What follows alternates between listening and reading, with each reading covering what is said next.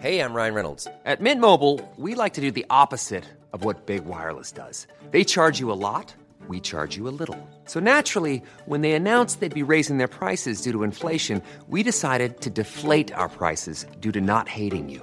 That's right. We're cutting the price of Mint Unlimited from $30 a month to just $15 a month. Give it a try at mintmobile.com slash switch. $45 upfront for three months plus taxes and fees. Promo rate for new customers for limited time. Unlimited more than 40 gigabytes per month. Slows. Full terms at mintmobile.com. Estamos aquí para reivindicar la memoria del pueblo indígena. Estamos aquí para decir, aquí en Guatemala, sí hubo genocidio.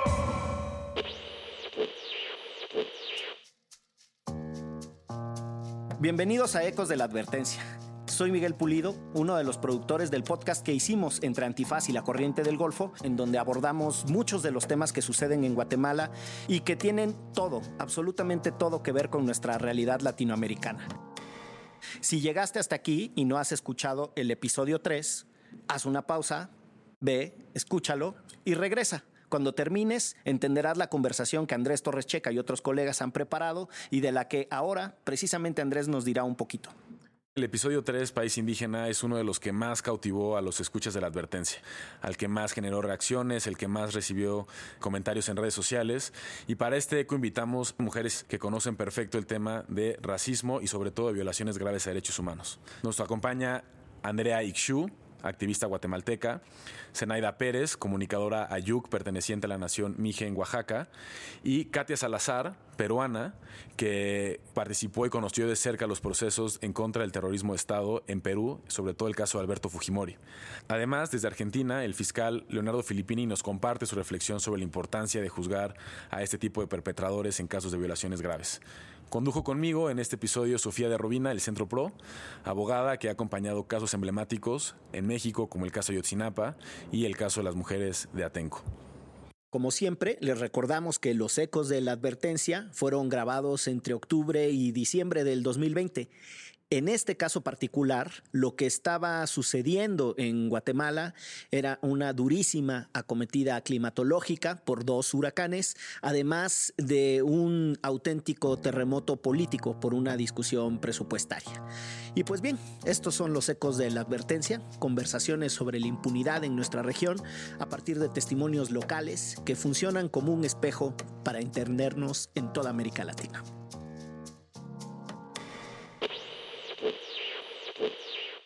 Podrán imponer amnesia histórica en nuestra memoria colectiva. Hola, bienvenidos a todas y todos a un episodio más de Ecos de la Advertencia. En esta ocasión comentaremos el episodio 3, eh, País Indígena. Y para este episodio me acompaña Sofía Robina. ¿Cómo estás, Sofía? Hola, muy bien, mucho gusto y qué feliz de estar por acá. Soy Sofía de Robina, trabajo en el Centro Pro y además soy fan de la advertencia, así que muy contenta además de poder conversarla con ustedes. Desde Guatemala está con nosotros Andrea Ixu. ¿Cómo estás, Andrea? Buenas tardes. Pues preocupada siempre. En este momento está una tormenta tropical llegando nuevamente a territorio guatemalteco y también el huracán de la corrupción nos afecta en el Congreso de la República en este momento porque aprobaron un préstamo millonario, un presupuesto nacional para el 2021 que violenta todos nuestros derechos, que reduce presupuesto para la Procuraduría de los Derechos Humanos, que eh, elimina el presupuesto nacional para el combate a la desnutrición crónica infantil. Entonces, pues ese es el escenario en pandemia, en tormenta y en el huracán de la corrupción. Katia, desde Washington, pero con corazón peruano, ¿cómo estás? Bien, muchas gracias. Hablando de tragedia, también saliendo de la trágica semana pasada en el Perú, en la que tuvimos casi tres presidentes, ¿no? En una semana. Ayer juró el nuevo presidente y espero que haya una transición ordenada hasta las elecciones generales el próximo abril. Así que estamos en las mismas, Andrea. Y Zenaida, también desde México. ¿Cómo estás, Zenaida? Sí, Zenaida, desde mi comunidad ahora, justo por la pandemia, también desde la organización donde colaboro a través del programa de mujeres indígenas, pues se decidió que por ahora cada quien trabaja desde su casa y también pues descubriendo y redescubriendo estas condiciones diferentes que se viven desde estar en una ciudad con la supuesta garantía de mejores servicios de luz y de internet. Y ahora que regreso a mi comunidad, pues obviamente se hace evidente esa desigualdad estructural, pero muy esperanzada también de, de, dialogar con ustedes y de seguir haciéndose presente en estos espacios a pesar de la distancia y verle el lado positivo a la virtualidad también. Un saludo a todos. Buenísimo. Pues qué bueno que a pesar de todas las dificultades naturales y humanas, acá estamos un ratito. Y seguramente ya entraremos a más detalle de cómo lo vive cada una desde, desde su país. Pero primero queríamos preguntarles qué pensaron del, del episodio 3 de Un País Indígena del podcast de la advertencia. ¿Cuáles fueron sus primeras reacciones o sentimientos cuando lo escucharon?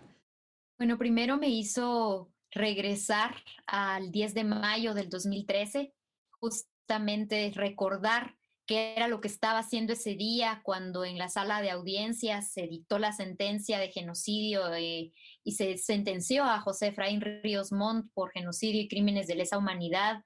Recordar cómo en ese momento yo estaba ejerciendo mi cargo como autoridad comunal de Totonicapán, que es mi pueblo en donde vivo y en donde me encuentro, pero que también ese día, y no es casualidad, estábamos en una reunión con las autoridades indígenas y chiles, que son la autoridad indígena, el gobierno indígena de la región que estaba enjuiciando y sentenciando a los genocidas. Entonces, pues nos mostró efectivamente que eh, estos procesos largos por la justicia también tienen frutos y que fueron un momento importante, un parteaguas en nuestra historia contemporánea me hizo recordar el profundo valor de los hombres y las mujeres y chiles eh, que fueron a dar sus testimonios y que tuvieron que esperar más de 36 años para poder hacer que el Estado guatemalteco asumiera la responsabilidad de los crímenes que fueron cometidos en su contra durante la guerra.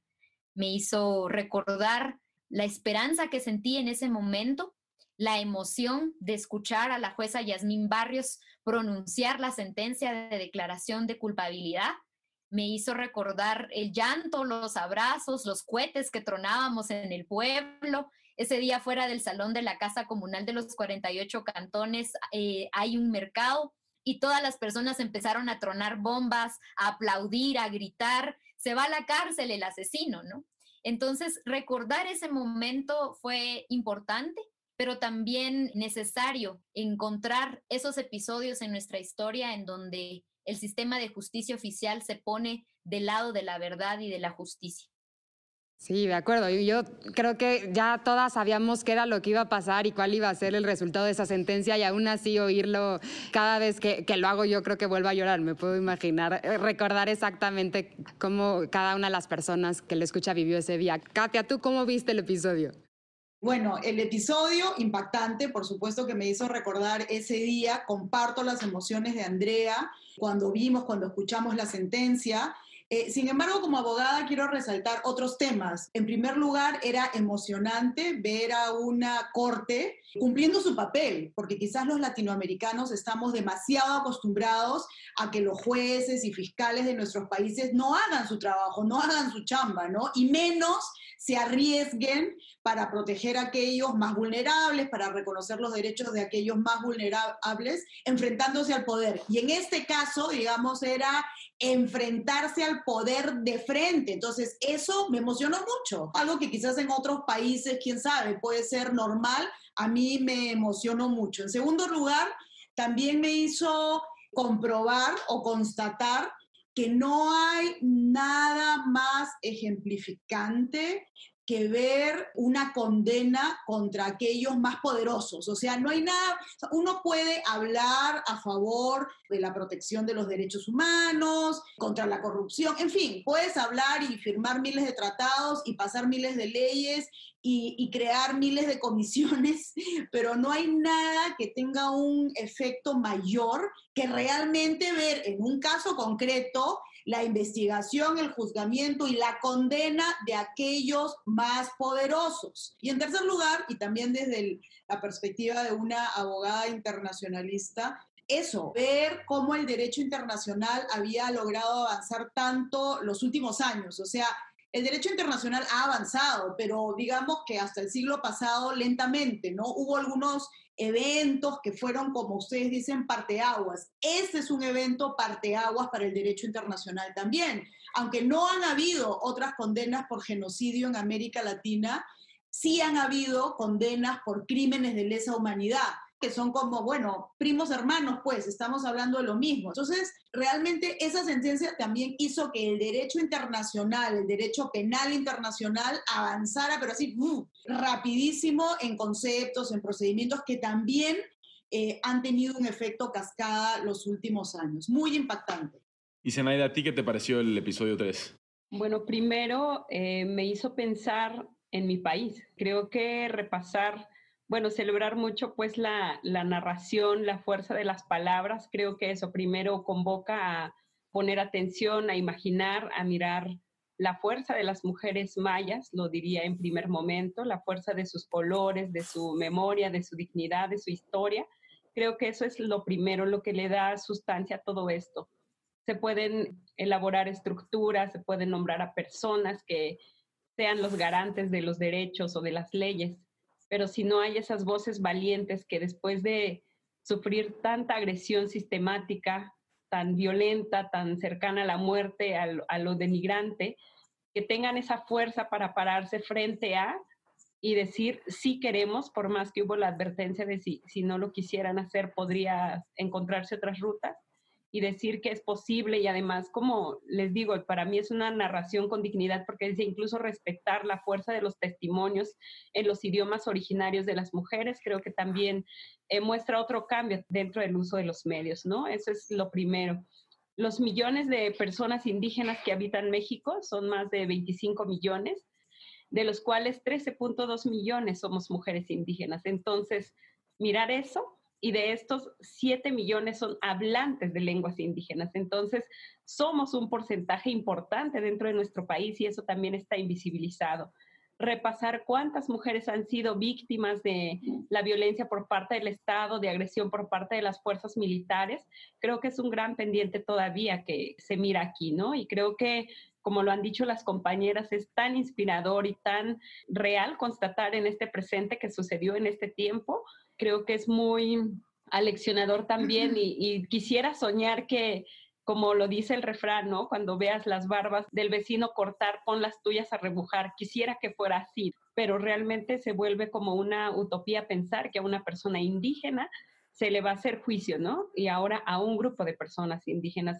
Entonces, eh, mirar en un país vecino una cosa concreta tan de esta manera, de verdad que sí me genera como mucha esperanza, pero eso, pues como la utopía también de que ojalá pronto suceda también en, en otros espacios, en otros territorios y que se convoque pues, ¿no? A mirar que puede ser posible, si se juntan como esas fuerzas y esas voluntades, puede ser posible poner en cuestión y así como lo decían en el podcast, sentar en la silla de los acusados a quienes han sentido que nunca va a tambalearles el piso, ¿no? Que nunca se van a mover del lugar de privilegio donde están. Y yo sueño con esto que eso pueda ser realidad. Eso es lo que me convocó a mí. ¿Cuántos no soñamos con que eso pueda pasar en México, eh, De hecho, hay un par de cuestiones que mencionas que me gustaría retomar un poquito más adelante, pero antes de eso me gustaría preguntarle, Andrea, en relación con lo que dice Zenaida, pues también comentamos que, que en Guatemala es un país donde se vive un profundo arraigo indígena con más de la mitad de la población identificándose como tal. Entonces, me gustaría que ahondaras un poquito más en esa anécdota que nos contabas y que nos platicaras qué representó para las naciones originarias poder ser testigo de un proceso como el juicio en contra del general Ríos Montt y la sentencia que se emitió ese día. Bueno, sí, efectivamente. Algo también que es importante, eh, compartiendo también algunos datos sobre Guatemala, es que los censos nacionales o los censos oficiales lo que han ido generando es cada vez una forma de invisibilizar nuestra existencia. Por ejemplo, hace algunos años eh, los censos nacionales contabilizaban a más del 55% de la población de Guatemala como una población indígena o que se adscribía a ser maya, xinca, garífuna, criol. Sin embargo, en el 2018, posterior a la realización del censo nacional, el dato oficial es que somos 43.75%, pero justamente algo que hemos evaluado críticamente de la realización de esos censos es eh, que tienen muy poca cobertura y que hay muchísimas comunidades a las que eh, el Estado y su institucionalidad no llegan para hacer los censos y que generan también poca información para que quienes estemos habitando las comunidades podamos participar. Entonces, eh, según proyecciones de organizaciones indígenas, somos más del 65%. Entonces, justamente, digamos, hay un proyecto político que constantemente desde los números oficiales, pues nos borra.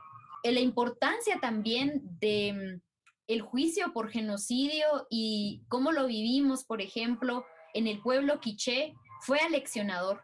La valentía, la fuerza de los testimonios de las mujeres y chiles, de las comunidades que llegaron a contar lo que les había pasado, toda esa violencia que sufrieron en su cuerpo, en su comunidad, era también indignante.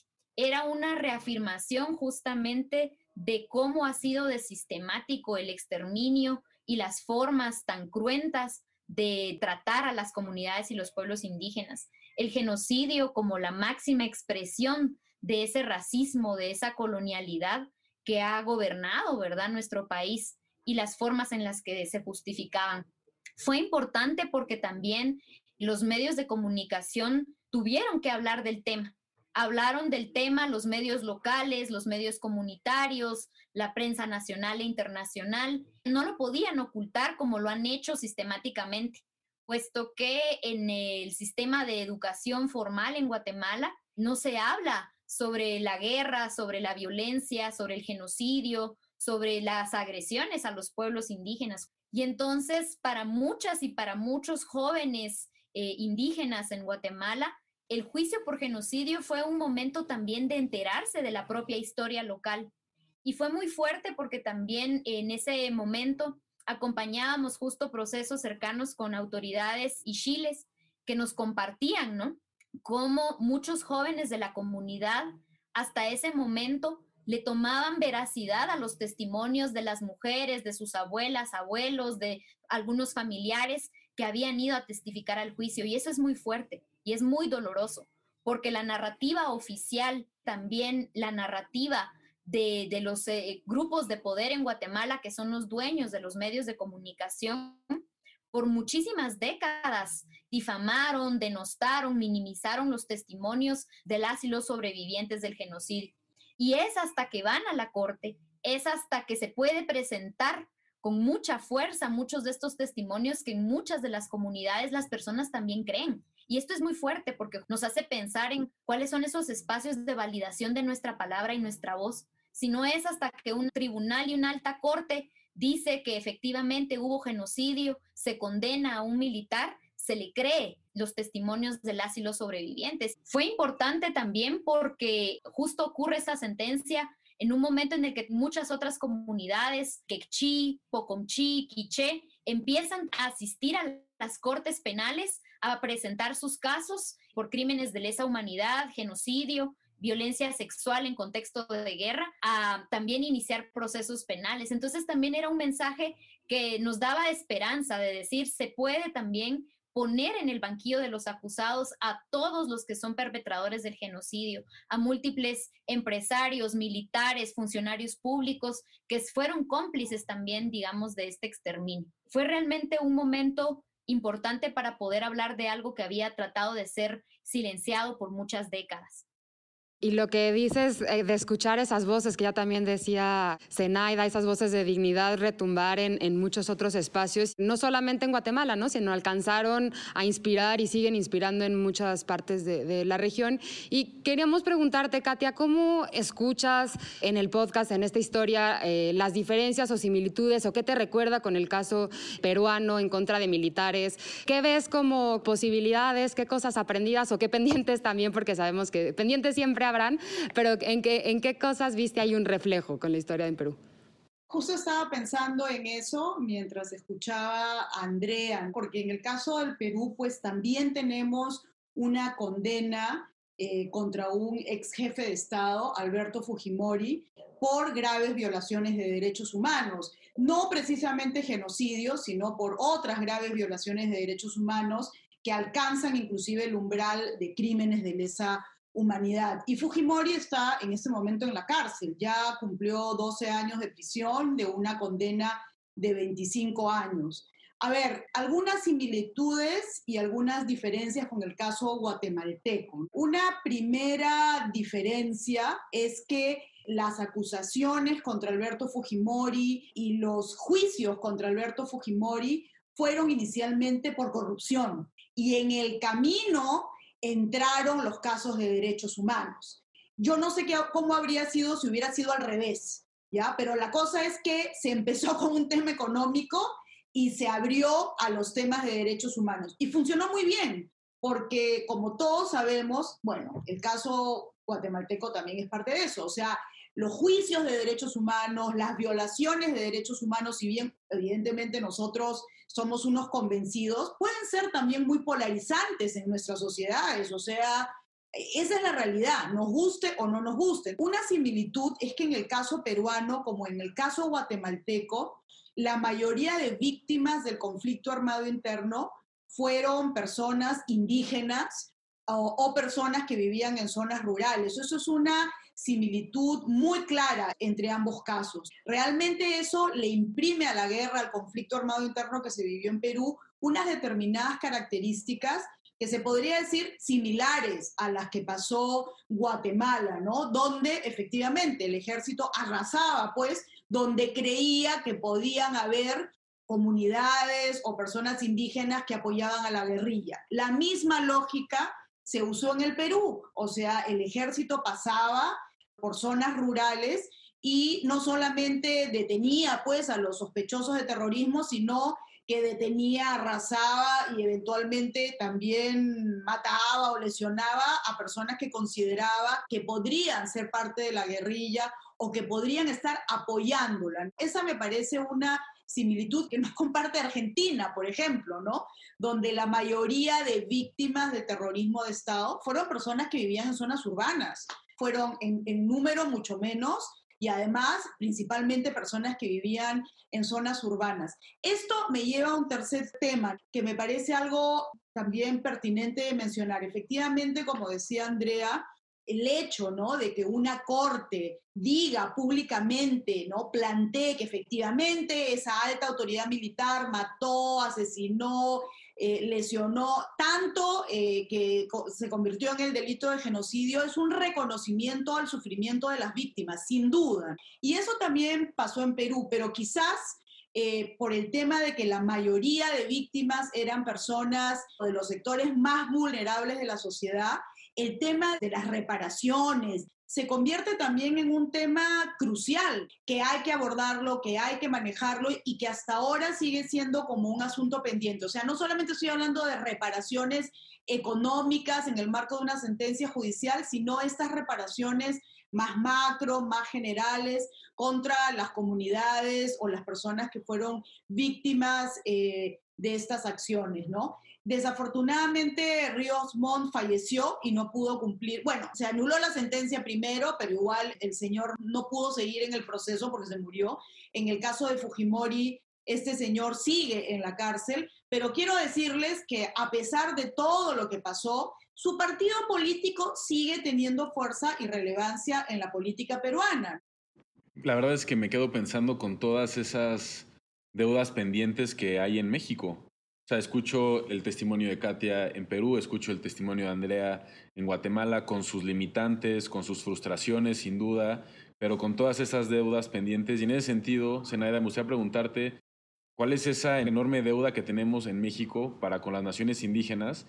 ¿Y por qué crees que está tan arraigado todavía en México este enorme racismo que se niega, que genera violaciones sistemáticas a derechos que genera negaciones de realidades, en particular, eh, y ligándolo con los testimonios que escuchamos en el podcast, con las mujeres indígenas.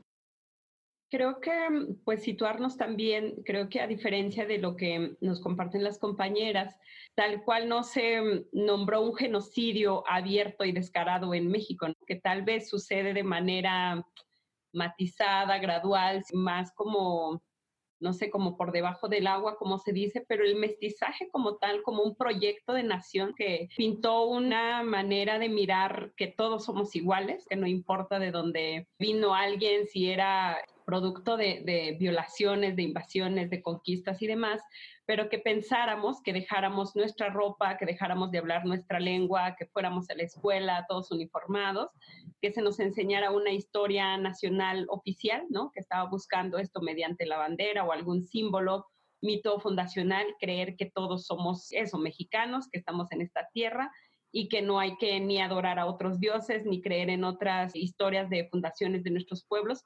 Creo que eso es lo primero, ¿no? Como que se ha invisibilizado las otras maneras de ser, las otras maneras de organizarse, las otras maneras de existir.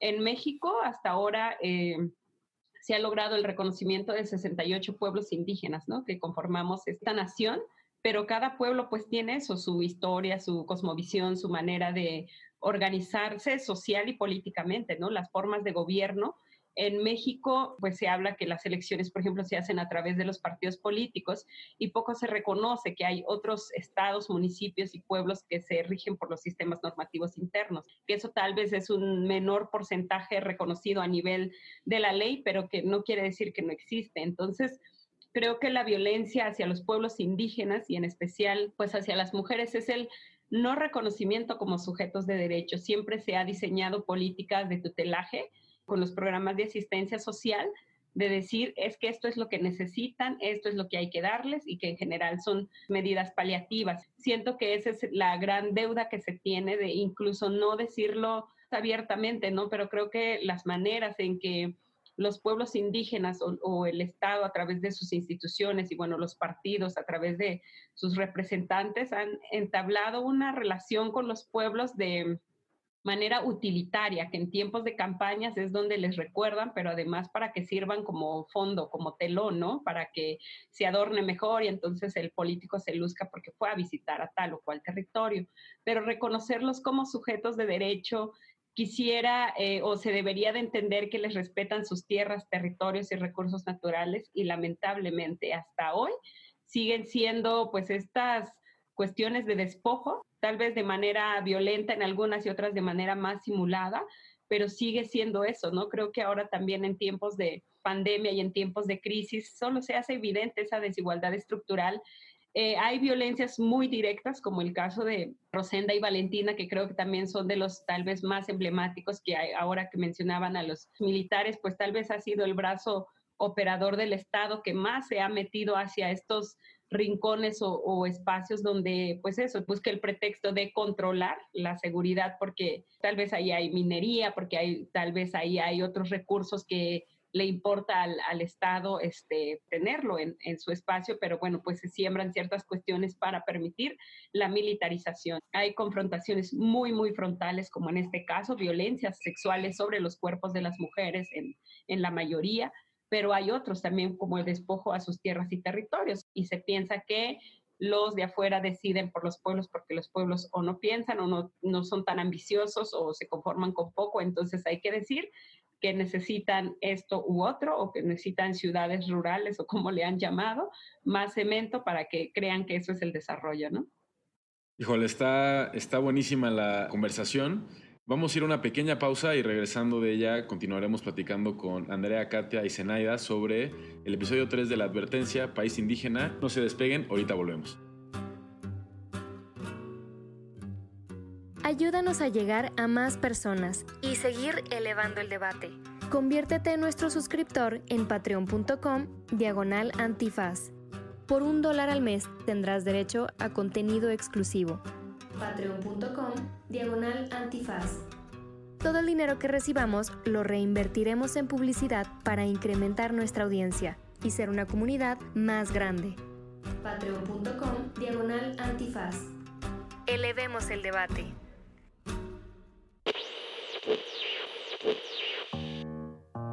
Mi nombre es Leonardo Filippini, fiscal federal en Buenos Aires, en Argentina. Me ha tocado intervenir y trabajo actualmente en eh, juicios por el terrorismo de Estado en Argentina. Tuve algún tiempo trabajando en la unidad de apropiación de niños, donde se intenta esclarecer el destino de los chicos que fueron nacidos en cautiverio de sus madres y me ha tocado intervenir respecto de imputaciones en otros centros clandestinos de detención. El valor de los, de los juicios frente a los crímenes de Estado creo que se centra fundamentalmente en la recomposición del lugar que la ley debe tener en una sociedad democrática para dirimir nuestros asuntos. En 1985, en, cuando se hizo el juicio a las juntas, esa era una de las preocupaciones centrales. Y creo que el juicio sirvió para poner en valor y para intentar construir un hilo roto de nuestra comunidad con, su constitución, con sus leyes. En este sentido, el, juicio emitió una señal fortísima, y es que nadie estaba por encima de la ley, en un contexto en el cual la constitución había sido durante todo el siglo XX repetidamente violentada, la apelación a un, instrumento de justicia, a un proceso judicial, creo que buscaba centralmente recomponer nuestro vínculo con el derecho. En una sociedad democrática, la ley debe expresar o expresa, eh, pretendemos que refleje nuestros acuerdos colectivos más profundos acerca de la manera en la que decidimos tratarnos los unos a los otros y en consecuencia recomponer ese vínculo ciudadano con las normas de la comunidad era central. Por otro lado, hubo otra preocupación que está presente en el alegato de la Fiscalía en el 85 también, y es el apelar a la justicia como una solución superadora frente a algunos con nuestra comunidad. El fiscal Estracera en el momento de alegar, de hecho lo, lo expresó un poco en estos términos, decía que era preferible la opción de la justicia a otros ensayos fracasados anteriores vinculados al olvido, a las amnistías, y que por supuesto también era superadora la opción de la justicia frente a la manera de dirimir a través de la violencia nuestros desacuerdos sociales más profundos. La, la cuestión central es recuperar el espacio del derecho como punto de encuentro en una comunidad de iguales. Nadie está por encima de la ley y debemos solucionar de aquí y para siempre en el futuro nuestros conflictos sobre la base del respeto recíproco y de los acuerdos que somos capaces de darnos.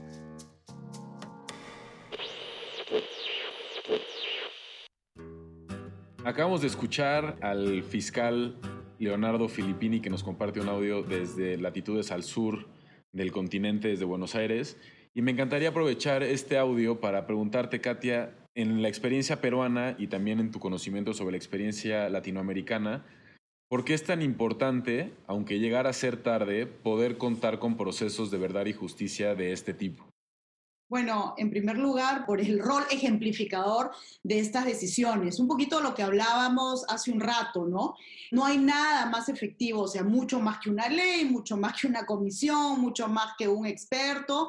Es una decisión judicial porque esa es la narrativa oficial. Y además de, de sancionar a los perpetradores y reparar a las víctimas, establece una verdad oficial. Y eso tiene un valor muy, muy importante. Yo diría que ese es como el rol más importante de una decisión judicial. Argentina sin duda es un ejemplo en esta materia. Quizás es el primer país que desde los juicios contra las juntas ya empezó en este camino de buscar justicia contra graves violadores de derechos humanos, no importa si eres militar o lo que sea. O sea, ese juicio fue un parteaguas en la historia y lo sigue siendo, o sea, los diferentes juicios de derechos humanos que existen en Argentina, su subsistema o su sistema de persecución penal para violaciones de derechos humanos, los avances en materia de derecho internacional que ellos han promovido, el derecho a la verdad, la nulidad de las leyes de amnistía, o sea, definitivamente Argentina es un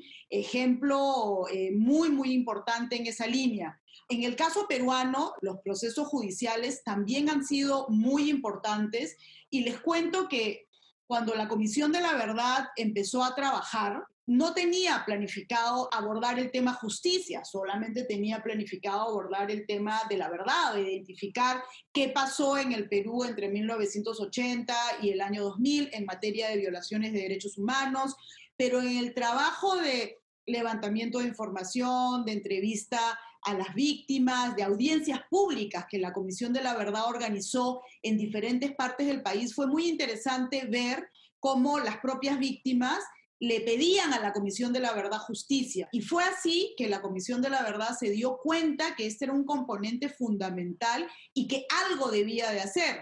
Y justamente por esta razón decidieron que aunque ellos no podían promover procesos penales, sí podían investigar a profundidad algunos casos y entregarle a la Fiscalía estos casos bastante investigados para que la Fiscalía ya no diga, ah, bueno, tengo que empezar de cero y mire, es muy difícil conseguir la información.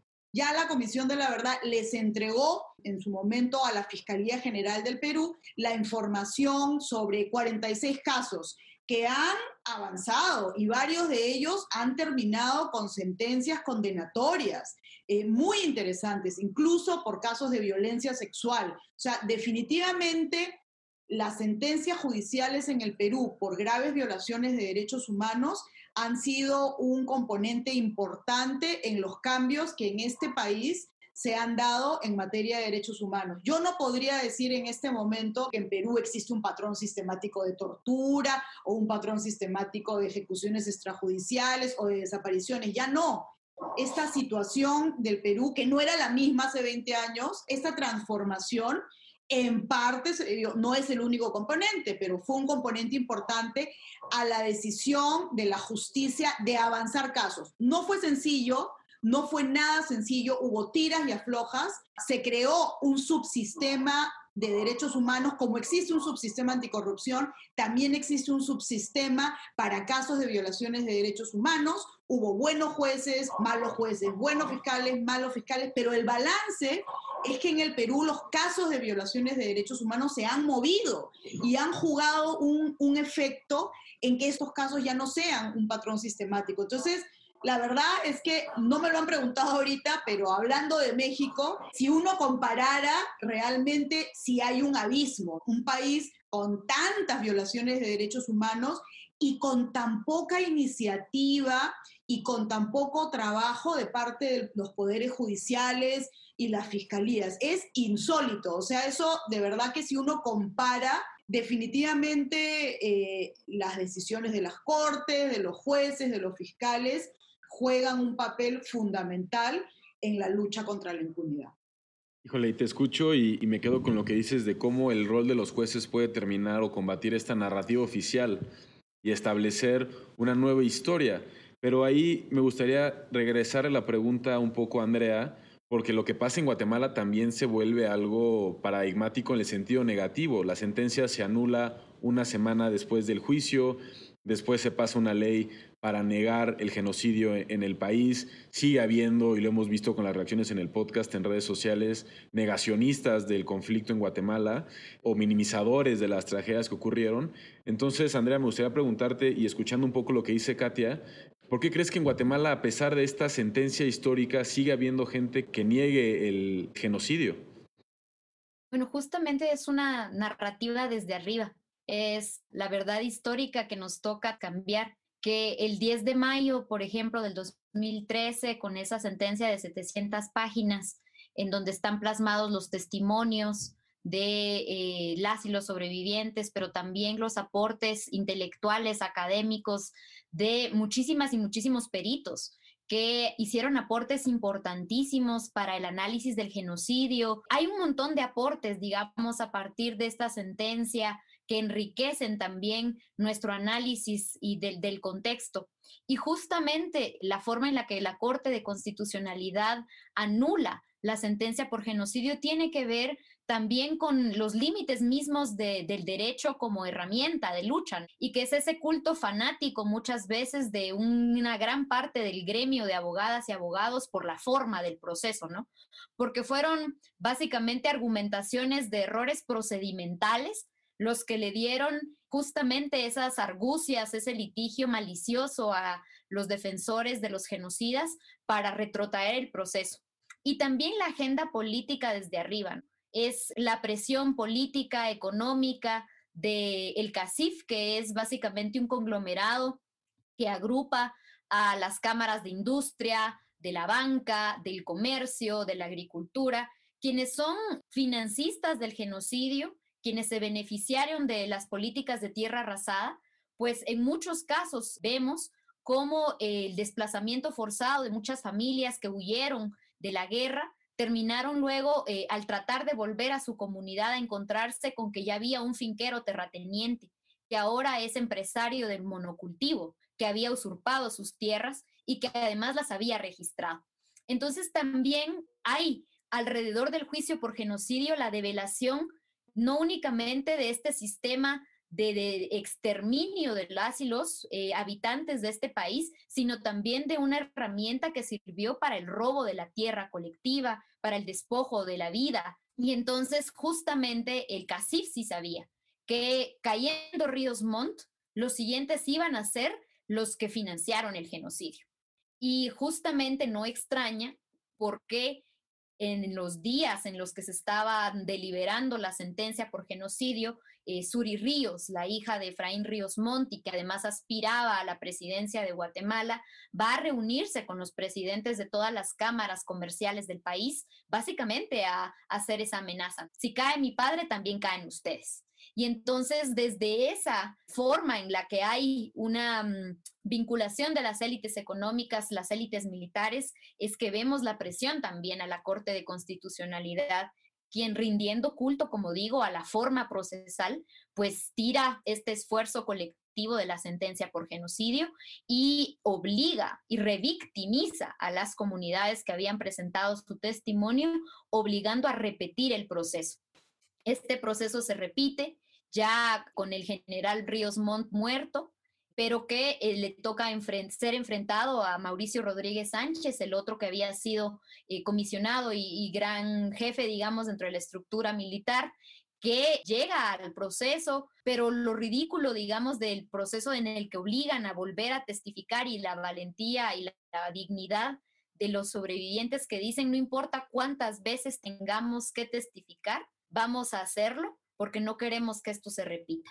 Y entonces van a la corte nuevamente a repetir el proceso y el fallo se vuelve ridículo. En la corte dice, reconocemos que en Guatemala hubo genocidio, pero son incapaces de decir quiénes son los responsables. Algo muy importante también que ocurre es que posterior al juicio por genocidio, eh, la siguiente sentencia que no pudo ser retrotraída es la primera sentencia por delitos de violencia sexual en contexto del genocidio en donde son las mujeres que de Sepursarco, las abuelas, las que llevan a los militares también a las cortes y a los banquillos y consiguen también una sentencia, ¿no?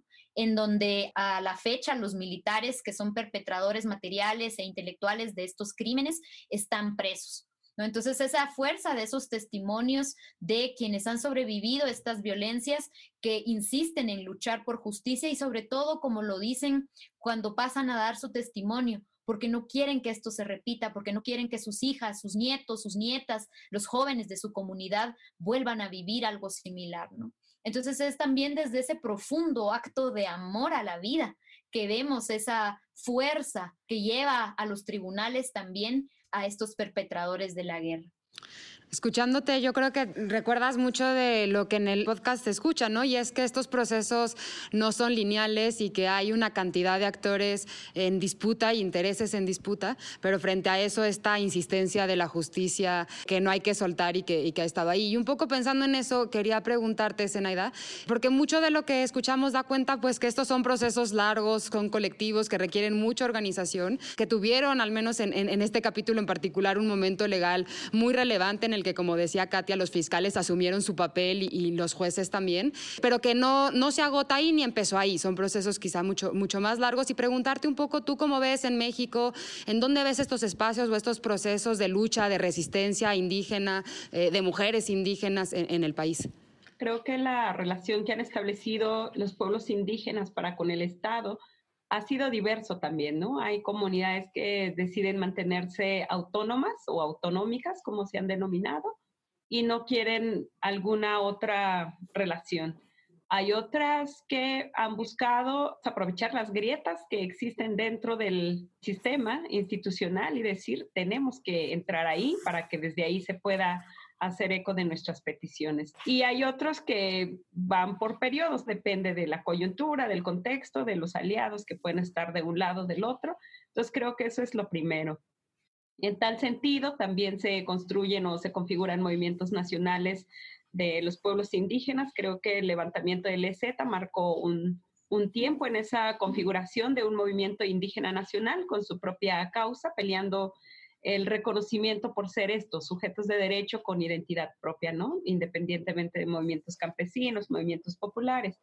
Y en el caso de las mujeres particularmente, creo que ha habido un espacio especial que se han construido las propias mujeres para decir, empecemos a reflexionar desde nosotras, compartimos los derechos colectivos con nuestros pueblos y comunidades, pero también es importante pensarnos a nosotras mismas qué pasa con nuestra salud, qué pasa con los derechos sexuales y reproductivos, la participación política. Este encuentro con las otras culturas, las otras agendas, los otros movimientos ha permitido que las mujeres indígenas hoy puedan también abrir estas reflexiones desde la identidad étnica, pero también desde la identidad de género. Y desde ahí, el camino que yo un poco he acompañado, los procesos a los que me he sumado, identificar como estos puntos que podemos tener en común, tratar de configurar una agenda nacional que en mucho se comparte con, con los derechos que tenemos como colectividades, pero también como derechos que tenemos como mujeres, como personas, sumado al tema de la defensa de los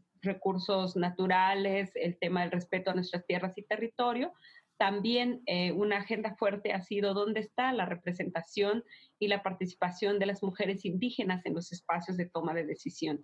Creo que hay personas que han tratado de defender la participación política de las mujeres, pero se basa en prejuicios o estigmas. Se dice, no, pues los pueblos indígenas son violentos y no dejan que participen las mujeres. Ahí hay que ir a adoctrinarles para que las dejen participar.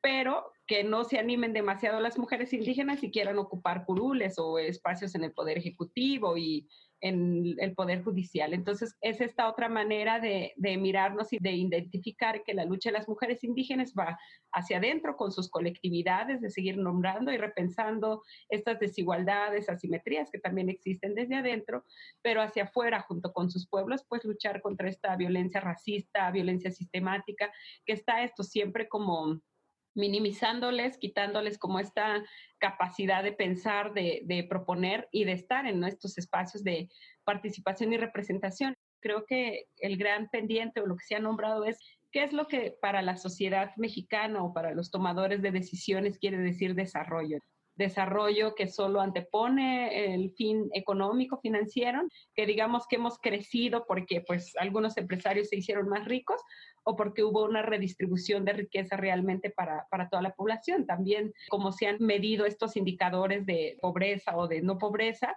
que cuántos electrodomésticos tienes, que si tienes piso de cemento, o si se está respetando tus territorios, tus espacios, si tienes garantizado como los derechos mínimos a, la salud, educación, alimentación, vivienda. Entonces, creo que es valioso pues reconocer también desde dónde se tiene esta óptica de evaluar, de mirar el crecimiento de un país y desde dónde sería muy valioso pues escuchar esta contribución que viene desde los pueblos indígenas, desde estas colectividades que se configuran en otra dinámica sociocultural y particularmente de las mujeres con esta agenda que, hemos construido sobre derechos lingüísticos, participación política, derechos sexuales y reproductivos, eh, entre otras cosas. Y sería valioso abrirse también a escuchar qué otros, justo, otras miradas u otros mundos son posibles con la participación de la mayor diversidad de la población que habita este territorio. Híjole, quisiera seguir buen rato en esta conversación. A pesar de que sabemos que la historia después tiene sus caídas, siguen dejando mucha esperanza, sobre todo retomo en, lo que decían de colarnos por las grietas. Y creo que en acompañar estas voces tan dignas que conocemos en cada uno de nuestros países, en esa lucha por, la dignidad y en esa lucha por la vida y en esa lucha por el respeto a los derechos humanos, creo que todavía hay un largo camino, pero también hay mucho aprendizaje compartido y, me quiero quedar con eso para seguir para adelante. Y pues para ir cerrando, me gustaría pedirles eh, una recomendación para quienes nos escuchan de cómo continuar esta conversación desde otros imaginarios. Puede ser un libro, un poema, un documental.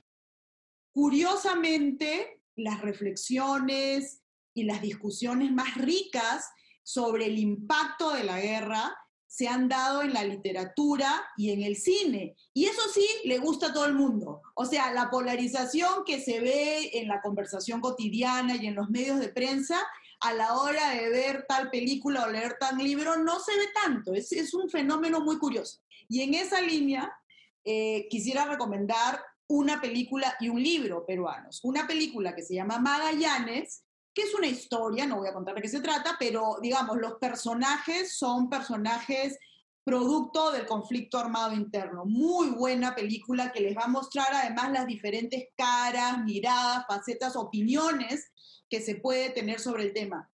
Y luego les recomiendo un libro que es también fenomenal, que se llama La Hora Azul, que también es una historia que te muestra, o sea, los personajes pertenecen a estos diferentes grupos, lo que digamos en Guatemala podría ser un personaje que pertenece al CACIF y un personaje que pertenece a una comunidad indígena, ¿ya? Donde estuvieron los militares. Entonces, eh, es, es, muy interesante, lo, lo, recomiendo, La Hora Azul de Alonso Cueto.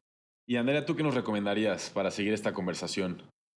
Hay un libro muy interesante, es una novela que es una ficción histórica que escribió Rodrigo Rey Rosa, que se llama El material humano.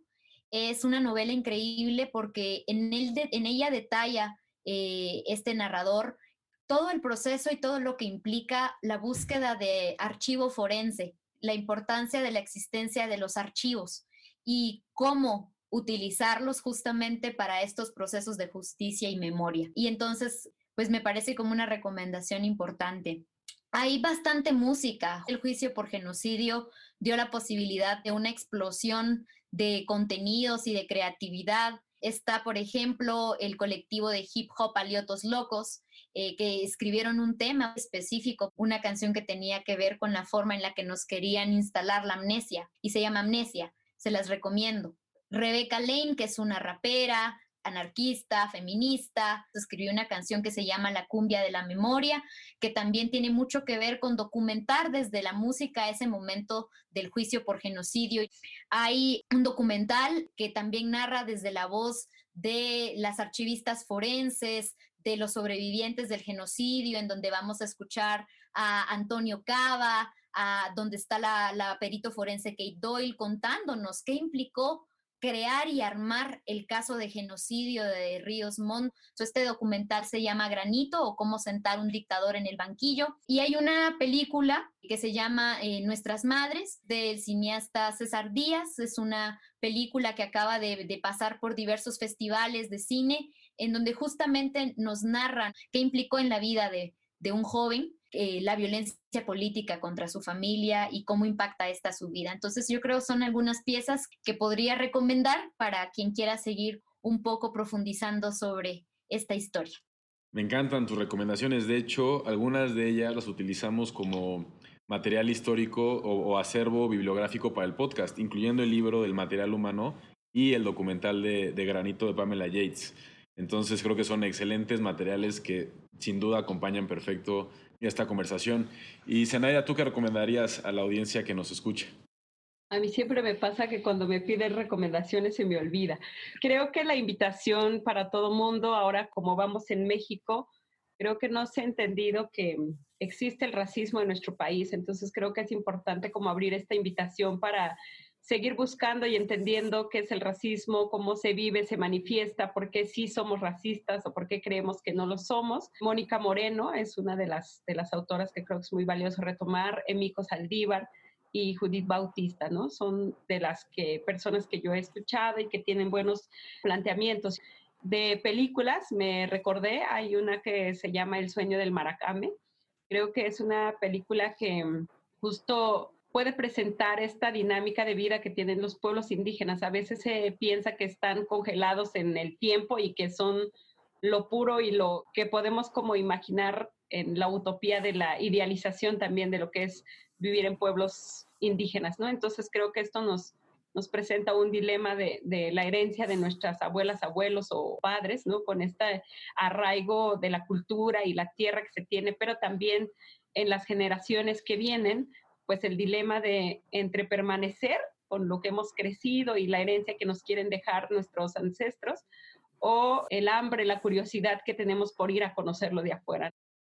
La otra es Sueño en otro idioma, que ahí participó Mardoño Carballo en, en esa orientación, no es el realizador, pero es parte de quien cuenta la historia y creo que es en esa añoranza también de cuando se pierden los, los idiomas originarios, ¿no? ¿Qué es lo que sucede y, y la manera en que quisiéramos que esto continuara? La última y más reciente película se llama La Negra, es también para visibilizar y reconocer a la población afromexicana, particularmente habla desde las voces de mujeres afromexicanas que viven en la costa de, Oaxaca y Guerrero. Creo que esas miradas podrían orientarnos a imaginar justo ese México diverso que nos gustaría que todo mundo entendiéramos. Y sobre actoras o sujetas políticas, yo sí les recomendaría visitar el Facebook de la Asamblea Nacional Política de Mujeres Indígenas. Es la articulación con la que yo he caminado y he aprendido un montón. Ahí pues se puede reflejar las agendas que se construyen, los diálogos que se abren, las acciones que se están tratando de hacer para con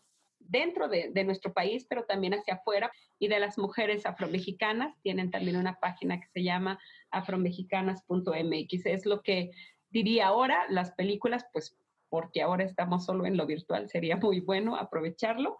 Y bueno, pues ya con las redes ahí estar también al tanto. Yo recomendaría la película El violín, una película mexicana que narra un poco el contexto de, lo que se le llamó la Guerra Sucia. Y también recomendaría una película argentina que me gusta mucho, que es la de El secreto de sus ojos, que es de una parte completamente ficcionada, narra un poco lo que fue esa transición democrática en Argentina. Y esas serían mis recomendaciones. ¿Cuáles serían las tuyas, Sofía? Yo agregaría La Tempestad, que creo que además es, es muy bella visualmente y, habla mucho también de las deudas que tenemos en México en temas de desaparición, pero sobre todo también en esta importancia que esas voces sean las que marquen caminos de, de justicia. Y agregaría el paso de la tortuga por ahí para quienes no la han visto. Eh, ahora que retomaban de Ayotzi, creo que siempre, siempre es lindo volver a escuchar cómo esta lucha pues, sigue abriendo grietas que esperemos que transformen más, más profundamente para este país. Que vaya que nos hace falta escuchándoles. Pues bueno, eh, Andrea, Katia, Zenaida, muchísimas gracias por acompañarnos en este episodio de Ecos de la Advertencia. A quienes nos escuchan, eh, no dejen de seguir escuchando la advertencia y sus respectivos ecos. Nos vemos en el próximo episodio. Hasta luego. Nunca podrán imponer amnesia histórica en nuestra memoria colectiva.